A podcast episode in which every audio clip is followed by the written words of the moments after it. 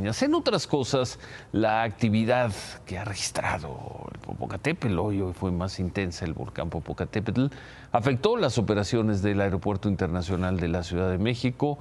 Aerolíneas nacionales e internacionales cancelaron 22 vuelos entre las 3.45 y las 6.10 de la tarde, esto por pues, presencia de ceniza tanto en el aeropuerto como en algunas rutas hacia y desde la Ciudad de México.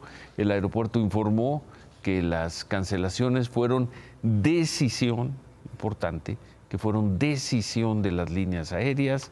Las operaciones se normalizaron después de las seis de la tarde, pero por algunas horas el tablero se vio así con demorado, demorado, demorado. ¿Por qué las aerolíneas tomaron la decisión de cancelar vuelos? Pues según dijeron, fue una medida preventiva para que pudieran hacer revisiones de seguridad de sus aviones o para evitar aterrizar en el aeropuerto Benito Juárez.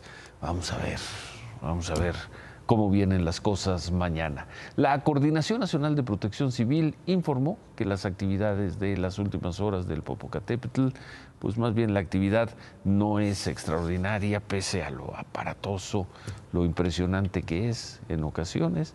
El semáforo de alertas se encuentra en amarillo fase 2.